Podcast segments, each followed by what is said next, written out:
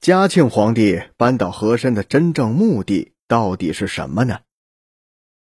嘉庆四年，也就是公元一七九九年，八十九岁的太上皇乾隆皇帝驾崩了。尸骨未寒之际，嘉庆帝便以迅雷不及掩耳之势，对他的宠臣和珅进行了铲草除根的行动。嘉庆帝算不上是个有作为的君主。但对付和珅却是拿出了十二分的魄力跟智慧。乾隆驾崩的当夜，嘉庆帝便宣布让和珅留在宫中为乾隆帝守灵，并且还不得任自出入。所以，这名为尽忠，实则是断绝和珅与外界的联系。靠山已倒，和珅失去了话语权，明知是陷阱，也得硬着头皮往里跳。对于这件事的后果，他心里恐怕是明白的很呢。大清王朝有个传统，每次易帝新主都会发动一场对前朝重臣的残酷清洗运动。例如，顺治帝对付多尔衮，康熙帝对付鳌拜，雍正帝赐死年羹尧，乾隆帝密谋除掉讷亲，轮到嘉庆帝也不例外。他将剑锋对准了和珅。乾隆帝死后，清廷免不了要经受一场变动。作为龙椅的新主人，嘉庆帝不能饶了和珅的主要原因有两个：第一是和珅位高权重，党羽众多，如果不铲除他，只怕是后患无穷；第二，和珅家大业大，家产无数。而国库却是一穷二白。而今乾隆帝已死，急于解决财政危机的嘉庆帝只能把手伸向了和珅那里。和珅作为大清帝国的摇钱树，嘉庆帝还算是对他网开一面，让他在牢中自尽，也算是为他保存了最后一点颜面。和珅死后，嘉庆帝便全权接管了他的家产。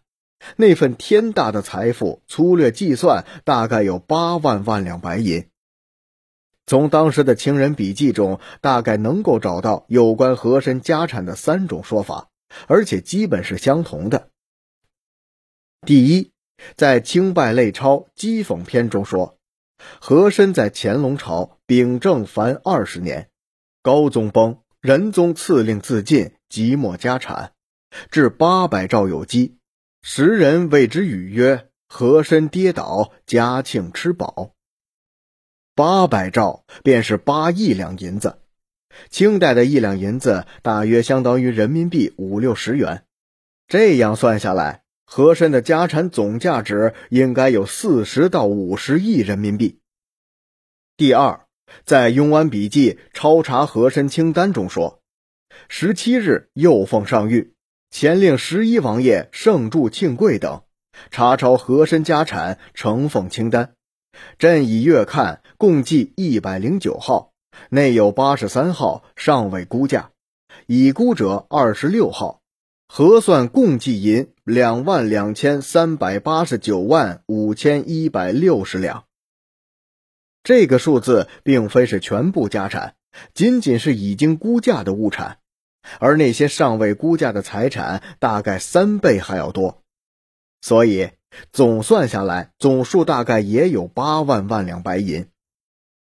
第三个，在《物尽志和珅之家财》中，将和珅的家财说得更为详尽，其家财先后超出凡百有九号，其中估价者二十六号，已值二百二十三兆两有机。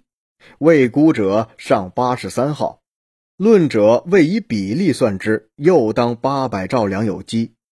甲午庚子两次长金总额，仅和珅一人之家产足以当之。政府岁入七千万，而和珅以二十年之宰茶所积蓄，当一国二十年岁入之半额而强。虽以法国路易十四其私产亦不过两千万。四十倍之，犹不足当以大清之宰相云。